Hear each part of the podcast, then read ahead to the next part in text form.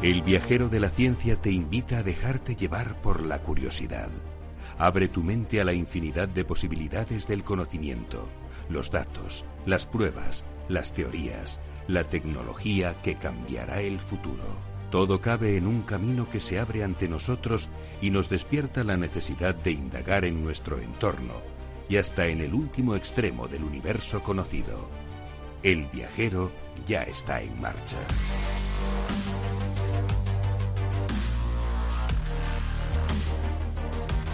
La verdad, queridos viajeros, que me importa muy poco dónde esté Greta Thunberg, a qué hora haya desayunado, cómo haya entrado en la cumbre, con quién ha cantado y a qué conferencias ha asistido.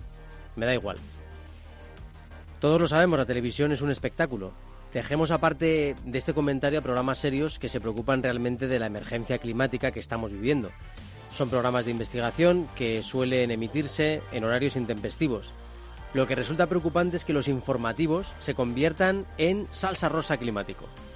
Formatos que supuestamente viven del rigor y de la confianza se están transformando en programas de variedades, sucesos y anecdotarios en vez de ser el reflejo de las preocupaciones de nuestro tiempo.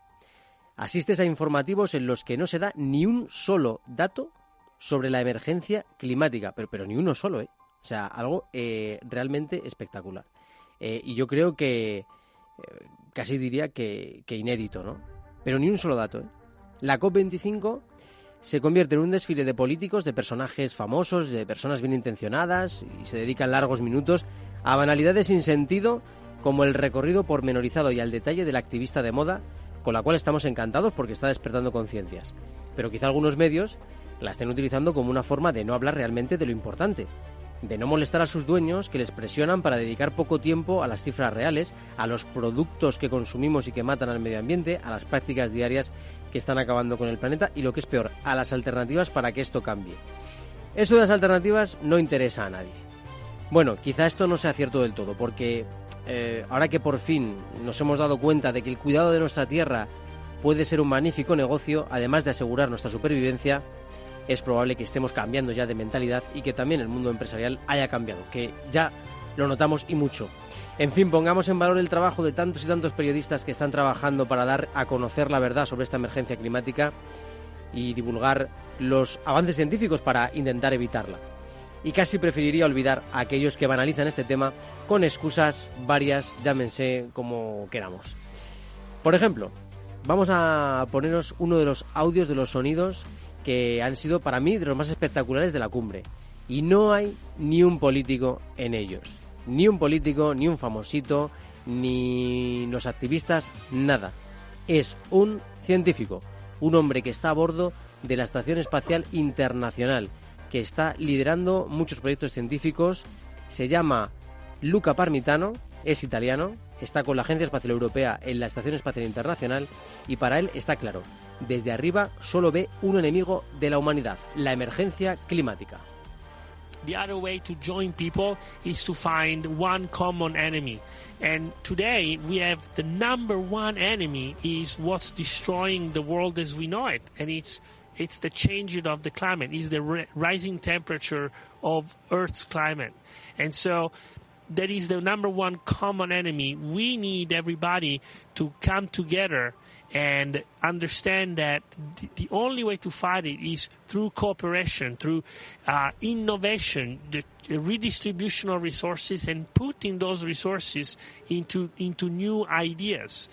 As a matter of fact, for the stakeholders, it could be seen as an opportunity to do something completely new and revolutionize the way we have the world right now.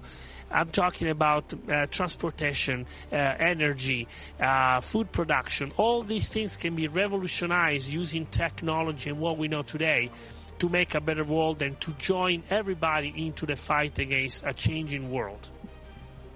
Yo creo que lo habéis entendido perfectamente, ¿no? Desde todos los puntos, desde las empresas, desde los emprendedores, desde nuestras casas podemos hacer mucho para cambiar, para luchar contra el gran enemigo de la humanidad, que es la emergencia climática, enemigo que hemos creado nosotros mismos por querer tener un desarrollo espectacular que quizá nos lleve también a ser la única, o a que haya sido la única forma también de que podamos ser capaces de revertir lo que hemos hecho mal en eh, las últimas décadas. Pero también nos dejamos un mensaje optimista. ¿eh? Hoy vamos a hablar de la cumbre del cambio climático que se está llevando a cabo aquí en Madrid. Pero no solo de lo malo, vamos a daros cifras, vamos a daros ideas, también de lo bueno, ¿eh? de un montón de empresarios, de emprendedores y de gente eh, magnífica y maravillosa en este planeta que no quiere dejarse llevar por el pesimismo, que no quiere dejarse llevar por los discursos que nos eh, llevan a, a la tristeza, sino que quieren cambiar el planeta y que lo van a conseguir, porque tienen la fuerza, la energía y sobre todo las ideas para cambiarlo. Nos, adentramos ya en un nuevo viajero de la ciencia.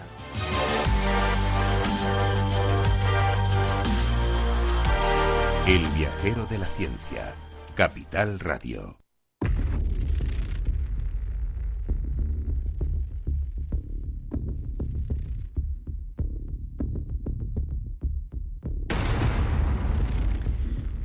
Hoy en el Viajero de la Ciencia queremos centrarnos en la cumbre del clima que se está celebrando en Madrid estos días y abordaremos temas como la temperatura del planeta, la seguridad alimentaria, los gases de efecto invernadero o la propuesta del Plan Verde Europeo. Además os hablamos del último descubrimiento arqueológico, la obra de arte más antigua de la humanidad, algo súper interesante y que me gusta porque conecta muy bien con lo que el ser humano es capaz de hacer ¿no? en este planeta. Todo ello con el equipo más viajero, aunque hoy tenemos las bajas de Sara Poza y de Ara Rodríguez, pero tenemos con nosotros a Beatriz Álvarez. ¿Qué tal, Carlos? Buenas noches. A Teresa Gondín. Buenas noches, viajeros. Y Teresa Fernández, nuestra gestora del proyecto. Hola, buenas noches a todos. Y a Alberto Coca, los mandos del sonido más científico de la radio española. Con todo este equipazo, repasamos en titulares lo más interesante que ha dado de sí la ciencia y la tecnología durante esta semana.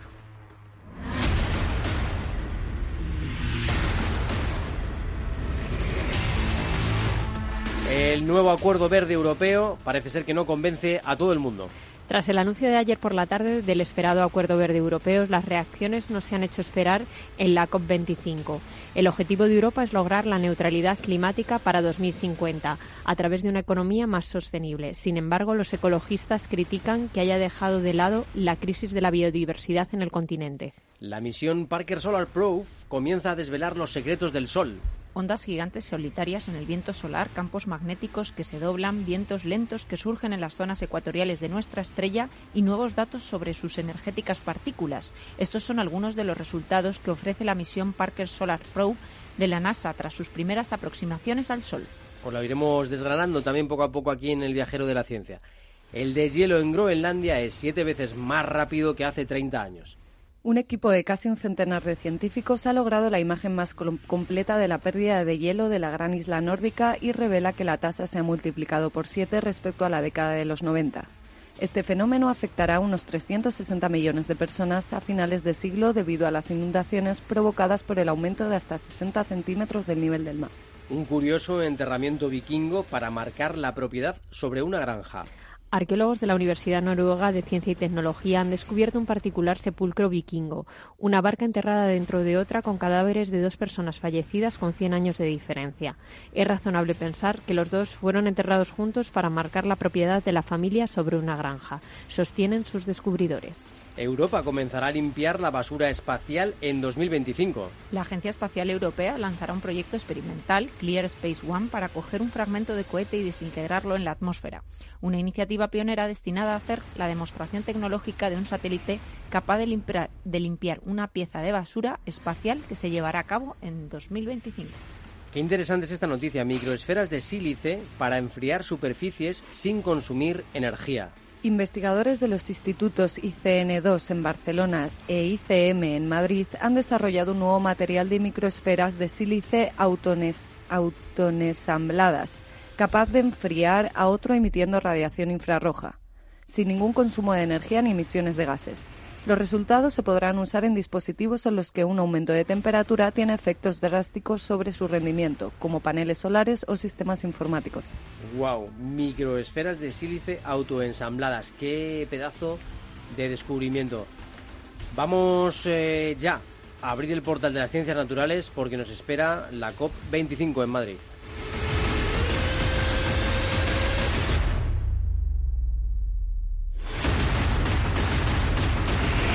El viajero de la ciencia, Carlos Alameda. Nuestro viajero de la ciencia se adentra en el portal de las ciencias naturales, en los avances que nos ayudan a comprender mejor la vida en la Tierra y cómo conservarla. El planeta azul nos espera.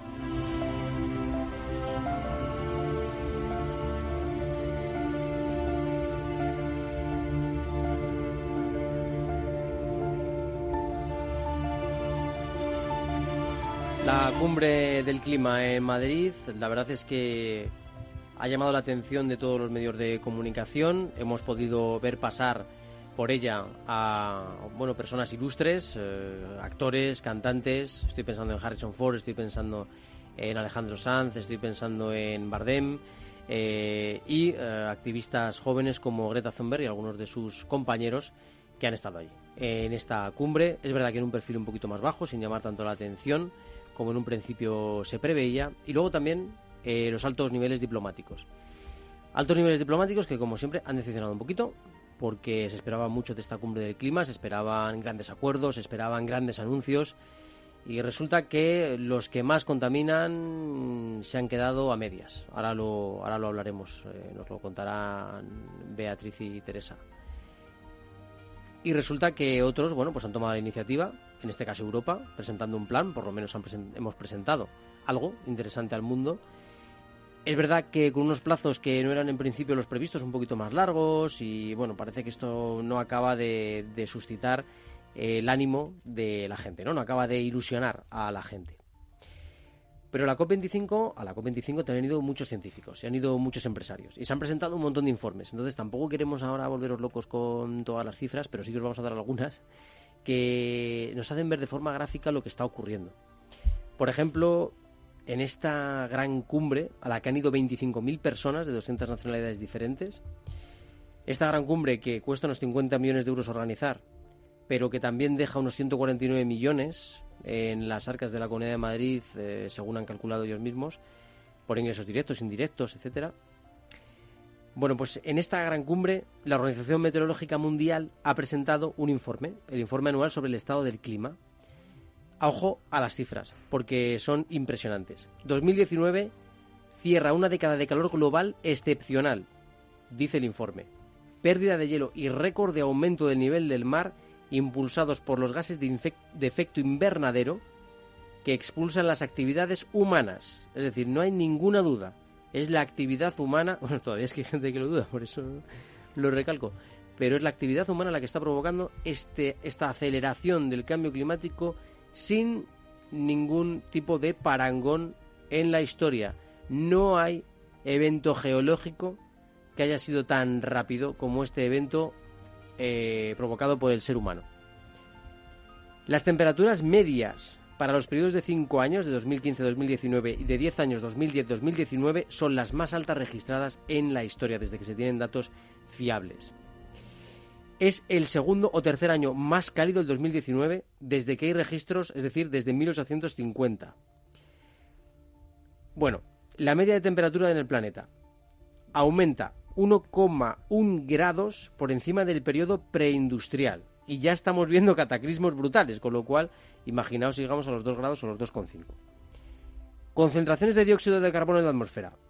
Estas concentraciones que sobrecalientan el planeta y que consiguen que esto empiece a parecer una ollita a presión.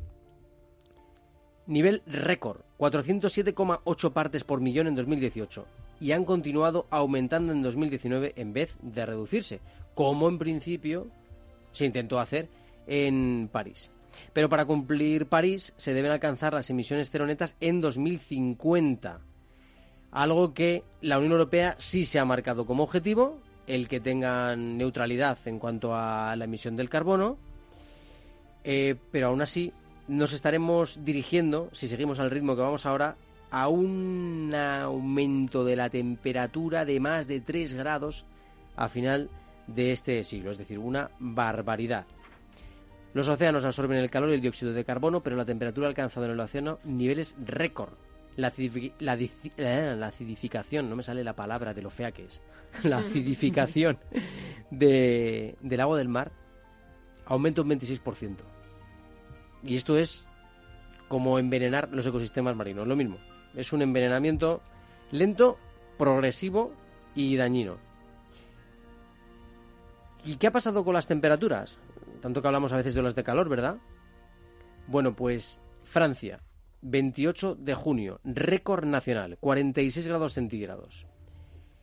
Alemania, récord nacional, 42,6 grados centígrados, también de este año. Países Bajos, otro récord nacional, 40,7 grados. Bélgica, que está al ladito, 41,8. Luxemburgo, 40,8. Reino Unido, 38,7 grados. Lo peor, por ejemplo, que resalta el informe, es otro de los temas que nos eh, interesa bastante, que es los refugiados climáticos. La crisis alimentaria que se puede producir tanto por las sequías como por los fenómenos extremos que atacan el cultivo local y que hacen que muchos pueblos no puedan sobrevivir. Ojo a las cifras de África. Los periodos secos vividos han conseguido que la producción regional de cereales sea aproximadamente un 8% menor que el promedio de los últimos 15 años. Y se espera que, que 12,5 millones de personas en la región sufran una grave inseguridad alimentaria hasta marzo de 2020. Bueno, hemos dado las cifras, ¿vale? De la, de la Organización Mundial. ¿Cómo, os iba a decir cómo os quedáis, ¿no? Eh, pero, ¿cuál es vuestra opinión después de haber escuchado todas estas cifras eh, alarmantes sin ser alarmistas? Porque ahora hablaremos de las soluciones. Bueno, desde, desde luego sí que es alarmante y bueno, y más alarmante aún que precisamente los países que más se están contaminando no se están pronunciando en, en la cumbre. Entonces, bueno, esto genera realmente un problema y lo que tú dices, eh, luego hablaremos de las soluciones hasta, aunque hasta que no termine mañana la cumbre, no se recapitularán realmente todas las medidas que se van a tomar, sobre todo en las empresas, que al final es, es un poco el debate que hay, que son los directivos de, de las empresas y el gobierno que tienen que tomar realmente medidas efectivas. Sí, yo creo que mm, lo que ha dicho Teresa es importante, es decir, eh, y lo ha recalcado tú, eh, Carlos, el problema de, esta cumbre es el silencio, ¿no? El silencio de, las potencias que más gas, gases invernadero eh, emiten, que son pues China, la India, Brasil o Estados Unidos, que son además potencias que no solamente permanecen en silencio, sino que son em, claros Em, eh, digamos que se posicionan claramente en, retirada del Acuerdo de París. Es decir, eh, niegan, como dices tú, la mayor y, bueno, pues creo que en el contexto internacional Europa vuelve a quedar un poco como el hermano pequeño, el... Eh, tengo la sensación de que nadie nos toma en serio. Y no porque haya sido en Madrid, ni porque eh, estén bueno pues ocurriendo como tú has dicho pues pues un perfil bajo de, intervenciones que yo desde luego no esperaba. Esperaba que fuera de otra forma. Al final que es una niña que, que está haciendo el marketing de la cumbre bueno no está mal pero realmente esto tendría que tener otro aspecto. Eh, aún así soy positiva, ¿eh? creo que estas cosas son necesarias, por algo se empieza, luego hablaremos de los pactos a los que se ha llegado el Pacto Verde Europeo y, de un montón de iniciativas que son necesarias, pero todavía creo que falta lo más importante en, el, en, esto que es la, concienciación. Es decir, mientras no nos creamos esta realidad, eh, es más, mientras los empresarios no se crean que esto da dinero. Exacto. ya vamos a dejarnos de concienciación verde, sino de concienciación económica. Em, pues creo que la cosa todavía va un poco lenta. Se ha llegado a decir em, en la cumbre que hay que actuar ya porque somos individuos que quizá veamos solo el corto plazo, pero el largo plazo es tremendo. Es decir, a corto plazo sí podemos, se puede seguir obteniendo beneficio del petróleo y todo lo que queráis, pero a largo plazo es insostenible. Con lo cual hay que empezar a buscar ya alternativas. Teresa, perdona. Eh, no, sí, es que, a ver, a mí lo que me genera todo esto es rabia, o sea, la verdad. Mm. Por un lado, creo y veo que hay iniciativas maravillosas. De hecho, el otro día, eh, pues eh, creo que era en un telediario, comentaban, ¿no? Cómo con el calor del metro se podía llegar a calentar no sé cuántas mil casas de esta ciudad, cómo el utilizar ciertas pinturas podían evitar eh, ciertos efectos de contaminación, igual que las paredes verdes que ya existen en algunos edificios pero veo como mm, una falta ¿no? Eh, de acción al final. O sea, es como. Eh, me parece que la cumbre se ha quedado, mm, siento utilizar esta palabra, un poco en postureo a nivel político. Y, en pocas medidas eh, reales de, de, primeras, ¿no? O que puedan ponerse esas iniciativas en marcha. confío en que, en que realmente se lleve a medidas concretas pero mm, no sé, me genera cierta rabia y cierta impotencia el ver eso, la capacidad que tiene la gente para crear cosas estupendas de las que podríamos sacar eh, muchos beneficios todos y luego pues el poco interés, ¿no? El poco interés que hay a otros niveles, como dice Bea, por la falta de, mm, de intereses económicos que hay ahí todavía y bueno, pues eh, confío que algo cambie, aunque sea un poquito mm, y que las medidas algunas mm, se tomen o se impongan, porque parece que es la única manera de que la gente se lo tome un poco en serio. La verdad que sí, que mm, bueno, em, asistimos a países, por ejemplo Alemania, que directamente ya por ley está intentando que las empresas reduzcan eh, las emisiones de carbono. Hay también y de, y de dióxido, ¿no? Hay también algunas iniciativas de lo que se llama capitalismo funcional o capitalismo eh, verde que tratan de poner impuestos a las empresas que más contaminan y mm, también dar un caramelo a las que menos lo hagan, ¿no? Eh, pero fijaos, las cifras todavía del compromiso político son un poquito mm, tristes. 73 países prometen reforzar su acción climática, pero resulta que solo suman el 10% de los gases mundiales. Con lo cual, los que más contaminan, China, Estados Unidos, Canadá, etcétera, parece que todavía mantienen ahí un... Están en un punto en el que, bueno, desde luego y lamentablemente Europa tiene ahora mismo, ha cogido la bandera de, de la ecología y está siendo el líder moral, ya que Estados Unidos se ha retirado completamente de esa, de esa situación. Antes con Obama era diferente y aún así el equipo de Obama aquí en Madrid ha recalcado que ellos no han abandonado del todo el, el tema del clima. Mm, quiero plantear una pregunta que mm, no sé, a ver qué os parece. Eh, ¿Creéis que esto de la ecología es una moda? O sea, a todos los niveles. ¿Estamos en un punto de moda o de concienciación real? Pues fíjate, el otro día tuvimos un debate acerca de este tema sobre el cambio climático y es verdad que es una realidad, pero ya no es una realidad el calentamiento global, sino eh, el tema de las especies. Ya no solo los cultivos, eh, las plantas, los animales, eh, porque yo, yo hablaba de que, bueno, que al final hay especies de animales que a lo largo de la historia se han extinguido y luego han nacido otras nuevas que se han adaptado al entorno. Pero sí que es verdad que con la aceleración del calentamiento global, estas especies desaparecen antes y eh, no son capaces de adaptarse al nuevo entorno. Por lo tanto, nos vamos quedando cada vez sin más seres vivos, cada vez sin más planta, y bueno, y está demostrado que la reducción de los cultivos está siendo un problema. Es decir, y que tienes que incluso contaminar más para generar más. Entonces, desde luego, una realidad es desde el punto de vista postureo, eh, creo que sí, mm, sobre todo a nivel político y a nivel empresarial. Al final, eh, la cumbre del cambio climático no deja de ser un encuentro entre eh, empresarios y políticos donde el networking está a la orden del día.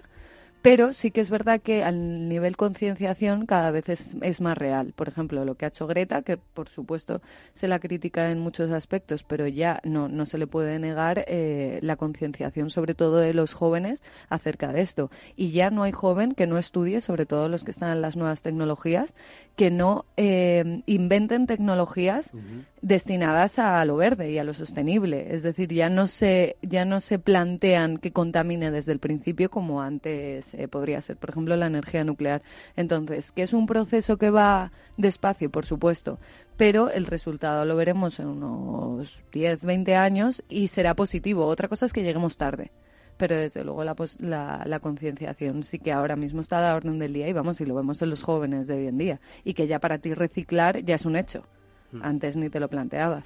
Me parece muy bonito lo que ha dicho Teresa porque es verdad que los jóvenes están tomando la iniciativa con iniciativas empresariales muy importantes emprendiendo en este mundo verde que es, eh, que es un campo espectacular y, por ejemplo, mirad, entre las grandes empresas también hay un hálito de esperanza. Uno de los datos más interesantes de esta COP25 es que 173... estoy hoy con la, con la boca, perdonadme, pero tengo la lengua de trapo. 173 empresas, 177 empresas de 36 países eh, han llegado a, se han unido, ¿vale? En, eh, bueno, un, un, plan, un plan ambicioso, ¿vale? Eh, durante esta cumbre que llaman Business Ambition 1,5 grados, ¿no?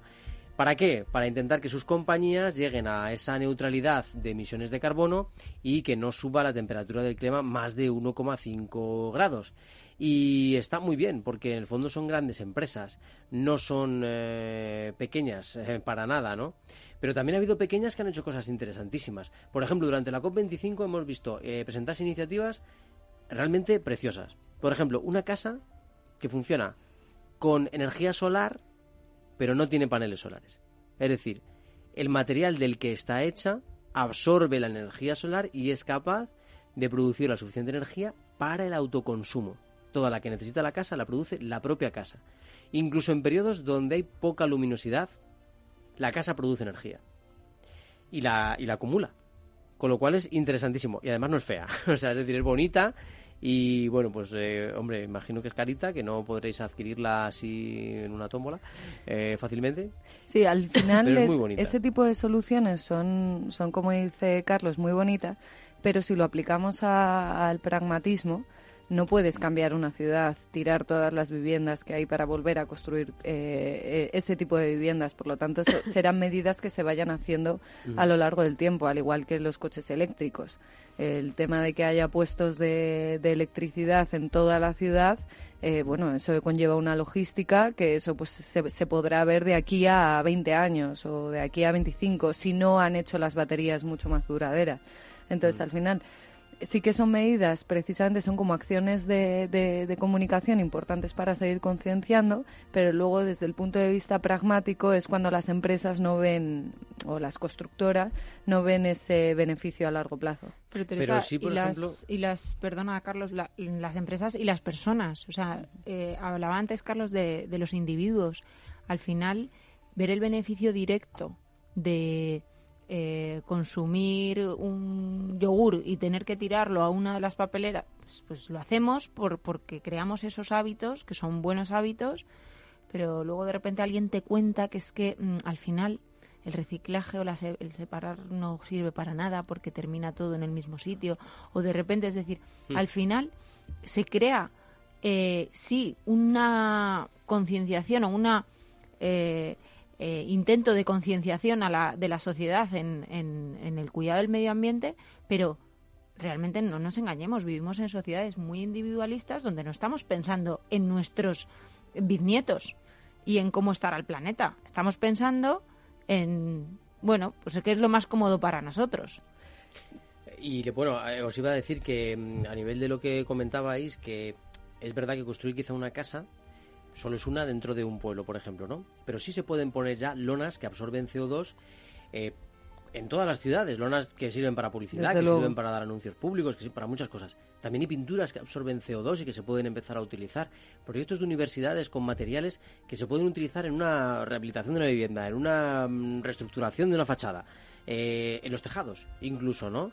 Eh, podemos incluso nosotros en nuestras casas tener un poquito más de, plantas, ¿no? Generar una pequeña terracita bonita, ¿no? Un huerto urbano. Podemos hacer muchas cosas, ¿no? Eh, evidentemente, eh, siempre y cuando no gastemos más electricidad en crearlo que en, mantenerlo, ¿no? O que, en ponerlo en marcha, ¿no? otras iniciativas interesantes también. Pues se ha presentado, por ejemplo, un alga que absorbe un montón de CO2 de aguas residuales por lo cual, con lo cual limpian ese agua eh, y también de alguna manera lo devuelven a la naturaleza todo eso, ¿no? Eh, se descubren también animales que son capaces de comer el plástico, ¿no? Y se presentan ahí esas, esas, eh, esa iniciativa, ¿no? Bueno, incluso las iniciativas que hemos mencionado también un poco en los titulares, como es ese intento que van a hacer un poco tarde, en 2025, por eliminar basura espacial, que ya no solo nos mm, conformamos un poco con, nuestro, sino también un poco lo que estamos dejando fuera, ¿no? De nuestro planeta. Y luego también lo que hemos hablado de las microsferas de sílice, que, bueno, también muy interesante, ¿no? O sea, que, que bueno, que, es, que se están haciendo cosas estupendas en este sentido. Y también que al final el objetivo no es que no emitamos CO2, ¿no? Porque, o sea, podemos reducir la emisión de CO2, pero ¿realmente preferís vivir en vuestra casa con velas en vez de con luz eléctrica? Bueno, pues no. No, no vamos a, reducir nuestro, nuestra comodidad de vida, pero al final sí que el objetivo, sobre todo de la cumbre, es que el mismo CO2 que nosotros eh, proyectamos que sea absorbido, es decir, que haya un equilibrio entre lo que se absorbe, pues lo que decía Carlos, las lonas, las pinturas que absorban ese CO2 que nosotros emitimos. Al final ese sería un poco el, equilibrio o crear un sistema que realmente absorbiese todo el CO2 que emitimos, porque eh, si queremos mantener la calidad de vida que nosotros tenemos, podemos reducir el CO2, pero no podemos eh, ponerlo a nivel cero, porque entonces estaríamos volviendo un poco a la prehistoria. La verdad que es que estamos en un punto en el que no solo, como dice Teresa, tenemos que intentar reducir las emisiones de CO2, es que tenemos que tragarnos las que hemos emitido ya. Es decir, tenemos que intentar evitar eh, lo que. Eh, intentar limpiar el medio ambiente que, que tenemos eh, ya destrozado ¿no? y que ya tenemos completamente envenenado. Me ha gustado, Carlos, lo de crear un huerto urbano. ¿Sabíais que Madrid es la capital europea con más árboles? Ah, pues mira, qué curioso. Pero es verdad que el Comité Olímpico... Tenemos pues cerca de 300.000. La capital de eh, española, o sea, Madrid, se posiciona en segundo lugar en el ranking mundial, detrás de... ¿Quién, quién creéis que está el primero en tener más árboles a nivel mundial? Porque el segundo es Madrid. El primero que tiene más árboles. La, primera capital mundial que tiene más árboles. Mm, ¿No ¿Podría ser alguna latinoamericana? ¿Podría ser? ¿Mundial? ¿Asiático? Sí. Sí. Tokio. Tokio, fíjate. Bueno, sí. ¿Quién lo diría? Tokio y luego Madrid. ¿Quién lo diría? Fíjate. Esto bueno, pero es, un pequeño dato interesante que, por responder un poco a la pregunta que hacía antes Teresa, em, de si es una moda o no. Ojalá sea una moda, ojalá se vuelva tan moda que todo el mundo lo queramos llevar puesto. Eh, el, cada uno compita eh, en vez de por ser la, la, capital más buena para los Juegos Olímpicos, la más verde. Mm. Eh, ¿Sabes? Bueno, ya hay, de hecho, eh, certificaciones de, de, ciudades verdes y demás, pero, pero en serio, tenemos que dar a conocer lo que hemos avanzado y, sobre todo, convencer a aquellos que están contaminando más, porque de nada sirve que el resto hagamos si, si los demás siguen contaminando, ¿no? Y luego igual os parece una tontería esta reflexión, pero ahora vivimos en una sociedad que realmente cada vez está siendo menos consumista. O sea, antes eh, éramos mucho más consumistas o más materialistas, por decirlo de alguna forma. Entonces, si el comportamiento del consumidor, eh, sobre todo de las nuevas generaciones, cada vez es más minimalista, eso quiere decir que vamos a gastar menos y vamos a consumir menos, pero no a nivel económico, sino más a nivel material y eso puede conllevar a que mm, reduzcamos eh, los recursos. Los recursos. Yo creo que eres muy optimista en este aspecto. Ojalá, ojalá. Pero bueno, normalmente eso también viene dado de una gran crisis y bueno, la gente, ¿no? Ah, os iba a comentar antes, perdonad, que me acaba de venir a la cabeza de nuevo, que el Comité Olímpico Internacional alucinó con Madrid como ciudad eh, repleta de árboles, ¿no? Y les, eh, les llamaba mucho la atención. Em, otra de las noticias que ha salido, todos los grandes titulares de, estos días, ha sido la alerta que lanzan los científicos ante eh, el deshielo. Dicen que si la temperatura sube 2 grados, que sería un escenario bastante complicado, no habría ningún glaciar fuera del Himalaya y de los polos. Es decir, eh, nos quedaríamos sin glaciares. Por ejemplo, si eh, os acercáis por Austria, Francia, los Alpes, veréis que hay muchos alpinistas que echan mucho de menos los glaciares eh, que ellos vivieron de jóvenes y que están desapareciendo poco a poco. La verdad que esto también se ha presentado, es otro informe de los miles que se presentan en la cumbre del clima, pero que son bastante interesantes em, y que nos advierte de esto. Además, esto, que se pierdan estos glaciares, podría perjudicar los suministros de agua dulce, lo cual, pues evidentemente también eh, nos, eh, nos pone en alerta ¿no? a, todos. Y bueno, y para acabar con un tema así optimista, aunque ahora vamos a hablar también de los países que no que, ah, que pasan un poquito, ¿no? De, endurecer sus, eh, sus medidas. bueno, pues eso, recalcar la cantidad de iniciativas interesantes, bonitas que se han presentado durante esta cumbre y, un mensaje, ¿no? También para los jóvenes, yo creo que, fijaros lo que voy a decir, estoy bastante de acuerdo con, con Fran Cuesta, eh, más conocido como Fran de la jungla, mm. pero bueno, pues eh, él ha colgado un vídeo en, en YouTube em, en el que anima a los jóvenes a actuar, es decir, a que si salen a la montaña, que limpien la montaña. Si salen al mar, que limpien la playa. Si van de excursión, ya no solo no contaminar, que es hasta, hasta ahora hemos llegado ahí, ahora ya vamos a pasar a limpiar. Entonces, eh, bueno, eh, Fran venía a decir eh, en un mensaje que no le gustaba el pesimismo con el que algunos jóvenes hablaban y que, bueno, pues que en vez de lamentarse, lo suyo sería pasar a la acción, que es un poco también el lema de esta cumbre climática, pasar a la acción.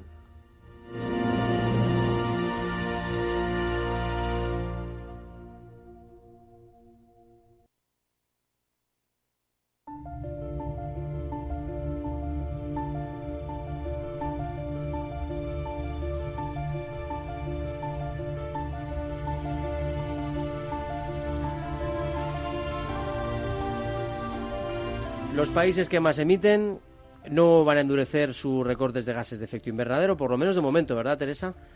Ay, perdona, que teníamos un mensaje también de la audiencia. Teresa Fernández, cuéntame. Sí, no, una viajera, mm, en relación a lo que comentaba Bea, que es verdad que siempre es un rumor que está ahí, de que eh, a lo mejor el reciclaje al final se junta todo, nos dice, eh, se llama eh, Loli Alameda. Hola chicos, en el vertedero hay líneas de reciclaje donde se separan los envases que entran mezclados, plástico, vidrio y cartón nos quedamos más tranquilos.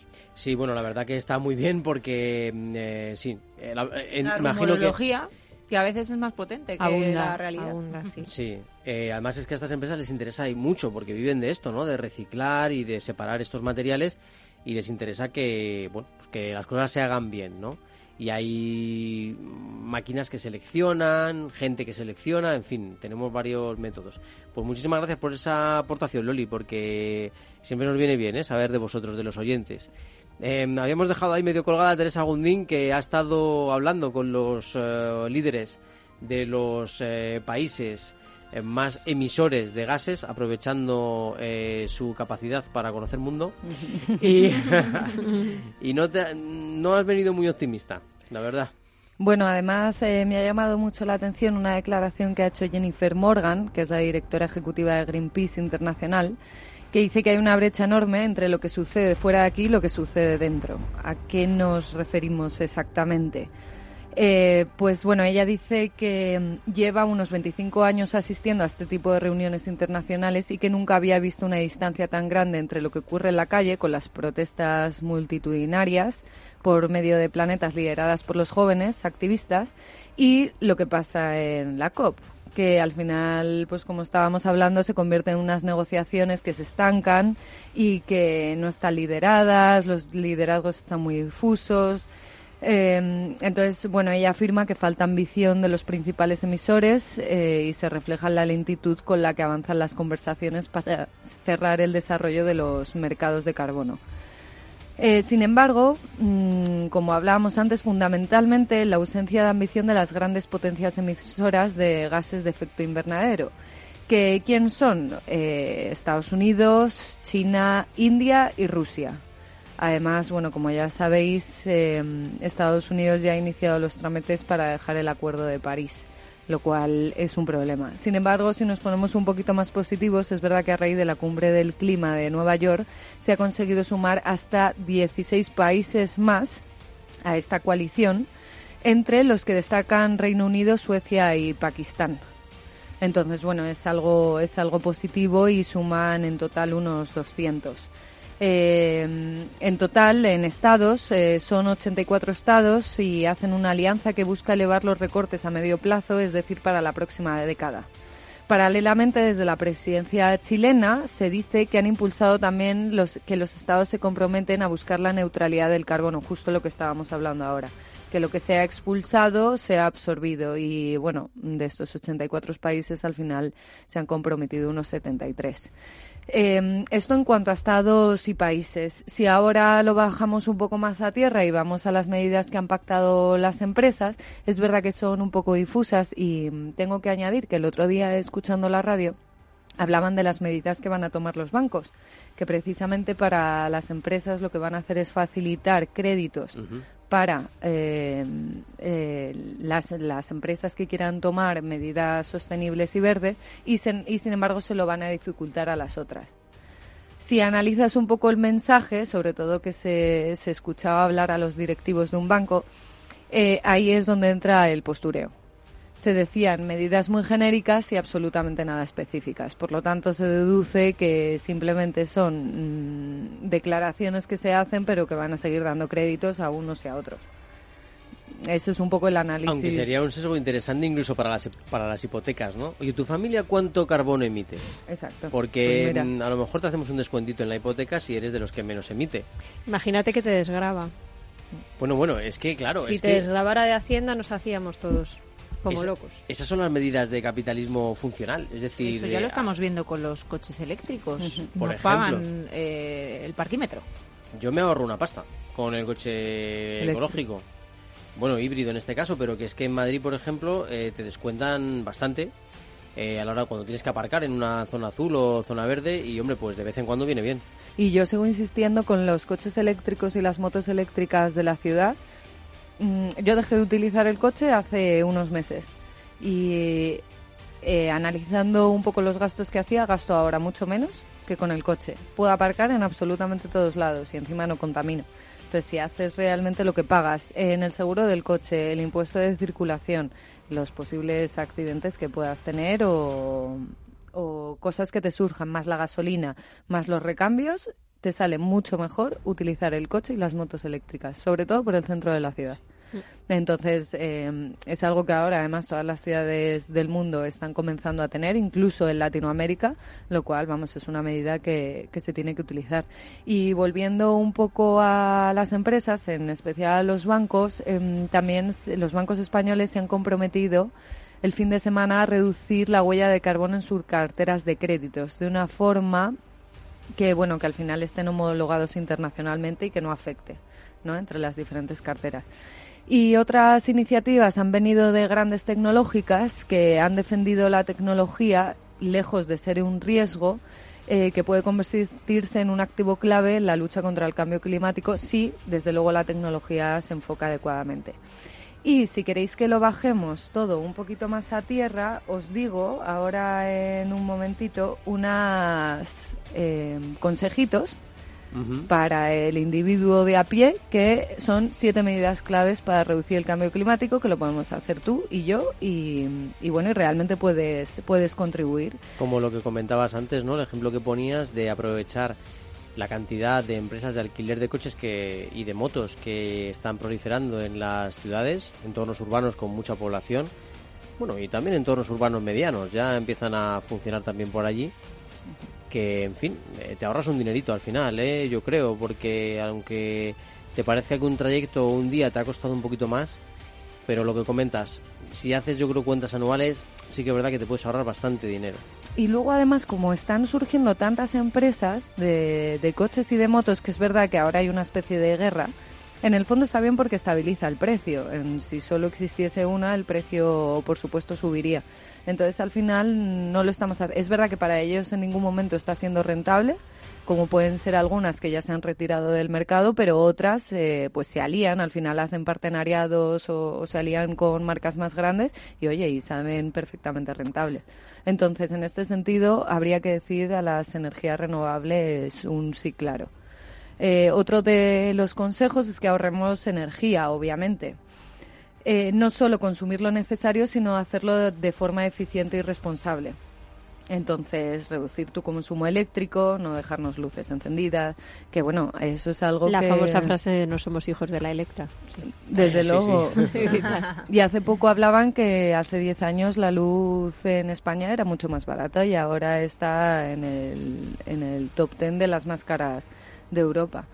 Eh, otro consejo son las tres R's, que es reduce, reutiliza y recicla a ver, a ver, vamos a ver esas tres R's de nuevo. Reduce consiste en consumir menos, es decir, solo lo imprescindible. Justo ahora hablábamos... Reduce el número de bolsas de plástico que utilizas o de envases. O comprar productos con menos embalajes, productos frescos frente a los envasados, que ya está habiendo una corriente de esto. Entonces... Eh, tengo ganas yo de vivirla, por favor, porque es que de verdad es, horrible. Impresionante la cantidad de kilos de envases que al día. Que tiras, es Digamos, ¿eh? Es que es brutal. Es, hay, demasiado. Hay, más metros cúbicos de envase que de, comida.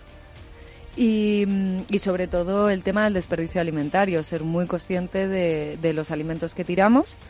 Eh, bueno, ahora también hay corrientes, como hemos hablado aquí muchas veces de To, to Go, eh, que está destinada al, a la reducción del desperdicio alimentario. La segunda R es reutiliza y el objetivo es buscarle una segunda vida útil a los productos. El otro día me hizo mucha gracia porque mi compañera de piso se había pedido una pizza y tal cual se la comió se hizo eh, con embalaje em, como una especie de cuadro para meter allí sus, sus piedrecitas.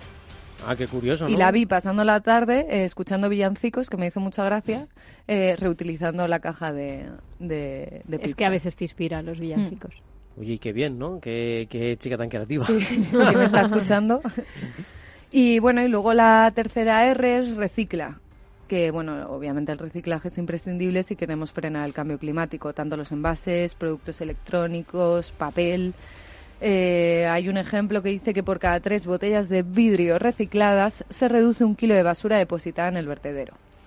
Eh, volvemos al transporte eficiente, que el transporte es una de las actividades que más contaminan y que podemos cambiar fácilmente y puedes por empezar por usar menos el coche privado, justo lo que estábamos hablando. La dieta, muy importante. Utilizar una dieta o llevar una dieta baja en carbono. Eh, transformar nuestra dieta en una baja en carbono. El tema de la carne, ya no solo por, por la, lo que puede perjudicar a nuestra salud, sino por eh, reducir el, el dióxido de carbono.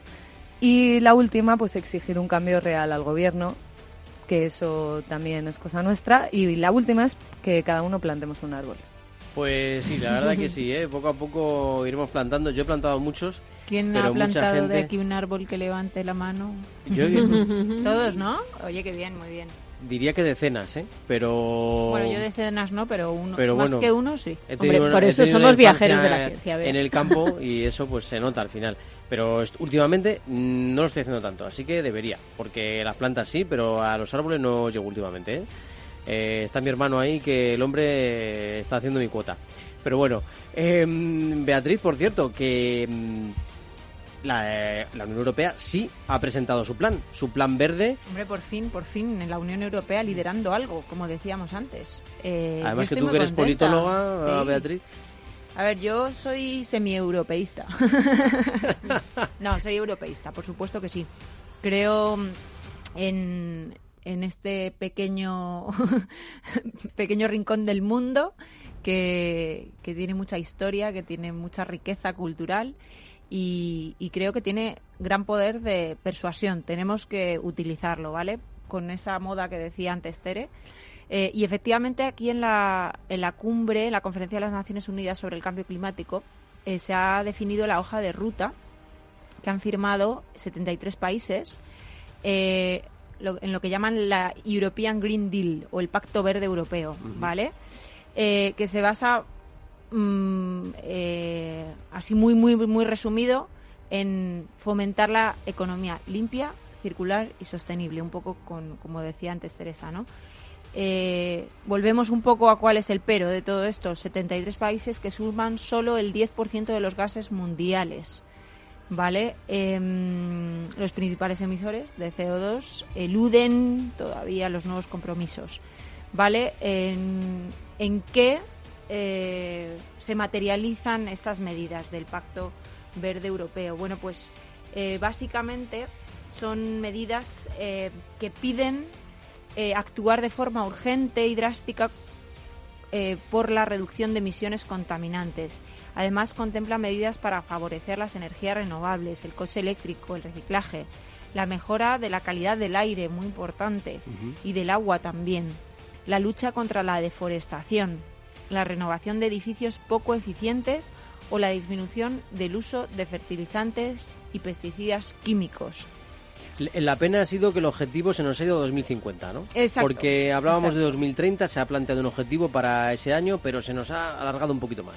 Claro, eh, para que la lejanía de este objetivo, como dices Carlos, no rebaje el compromiso de los Estados, el organismo comunitario propone alcanzar el 50%, incluso el 55% del descenso de emisiones en 2030, precisamente, respecto a 1990 es decir, un umbral más ambicioso que el 40% actual, ¿vale? Que no llegamos, es que no llegamos. O sea, algo estamos haciendo mal. ¿Por qué? Esto ya es una opinión mía personal, ¿vale? Creo, y el ejemplo lo hemos tenido en Madrid con el gobierno de Carmena, en nuestro ayuntamiento, creo que se han hecho muchas cosas bien, pero hay otras que realmente son medidas urgentes eh, como es la contaminación de los edificios, que no se han llevado a cabo. Por lo tanto, bueno, pues puedes mm, hacer Madrid central y Madrid requete central, pero si lo que más emite eh, CO2 no, no lo atajas, entonces al final los políticos tienen que ver estas cosas en global, ¿vale? Em, ¿Qué más os cuento? Bueno, pues eh, todo esto del plan verde también tiene sus pequeñas controversias. ¿Y quién ha liderado estas controversias? Pues los, los verdes. Y como decía antes Teresa, eh, bueno, pues el nuevo pacto no plantea la necesidad de proteger nuevas áreas ni, ni en tierra ni en el ámbito marino, es decir, la biodiversidad tendrá que seguir esperando. Cosa que sí que han hecho en la isla de Pascua en Chile, que han apostado por las abejas, por el ecosistema y lo que hace eh, las abejas para la isla de Pascua. Reservamos un momento también, aunque no sé si va a ser demasiado corto y vamos a tener que profundizar más sobre este tema, para esas pinturas que se han hallado en varias cuevas de Indonesia, pinturas más antiguas de la historia, 43.900 años, pinturas figurativas en las que ya se ven humanos y escenas de caza con una historia, narratología, en fin, cuéntanos Teresa. Sí, estas pinturas se encontraban en diciembre de 2017, pero es ahora cuando un equipo australiano de arqueólogos encabezado por Maxime Hubert de la Universidad de Griffith ha descubierto una que bueno, pues una serie de pinturas rupestres están datadas en al menos 43.900 años de antigüedad. ¿Dónde están estas pinturas, como dice Carlos, en las islas de Celebes, en la isla, perdón, de Celebes, en Indonesia. Y así lo confirma pues el estudio que se ha publicado esta semana en la revista Nature. Las imágenes que retratan es una escena de caza, un grupo de lo que ellos se llaman teriantrópodos, son figuras humanas con características animales, ¿no? Partes del cuerpo de reptiles, pájaros y otras especies. Y están cazando mamíferos con lanzas o cuerdas, lo que podría convertirlas en pinturas rupestres con escenas de caza más antiguas conocidas hasta el momento. Para datar que han utilizado una técnica basada en la desintegración radioactiva del uranio, y otros elementos. Eh, entonces, ¿qué ha pasado? Que ha sido bastante polémica esta técnica porque los investigadores que han usado este método eh, se ha eh, digamos que esta descomposición progresiva se ha hecho sobre todo sobre las figuras de animales y no sobre las humanas. Entonces los trazos de unas y otras eh, no se sobreponen, por lo que no se puede saber a ciencia cierta que fueron hechas en el mismo tiempo o en una etapa posterior, aunque todo apunta que están mm, son de la misma etapa, ¿no? ¿Qué conclusiones se ha sacado del estudio? Dos y rapidito la no evolución del arte en el Paleolítico. Y es que, bueno, pues la pintura rupestre de estas cuevas mm, llevaría a la conclusión de que no hubo una evolución gradual del arte paleolítico, de lo simple a lo complejo. Y por otro lado, eh, bueno, pues se cree que las imágenes pueden representar la primera evidencia de nuestra capacidad para concebir cosas que no existían en el mundo natural, como eran estos eh, animales, ¿no? Entonces, bueno, pues es un concepto básico que sustenta la religión moderna. Los teriantropos están en el folclore y la ficción narrativa de casi todas las culturas. Y, bueno, son percibidos como dioses, espíritus y seres ancestrales. De ahí ese, ese pensamiento tan complejo. El reto de estos arqueólogos que estas cuevas se deterioran enormemente porque se están despegando a un ritmo asombroso, así que ahí están trabajando en ello. Seguiremos hablando de esto, pero nos tenemos que ir viajeros precipitadamente. Ya sabéis que en las redes sociales nos encontráis, en Facebook, en Twitter, en todos lados estamos. Eh, nos vemos en el próximo Viajero de la Ciencia.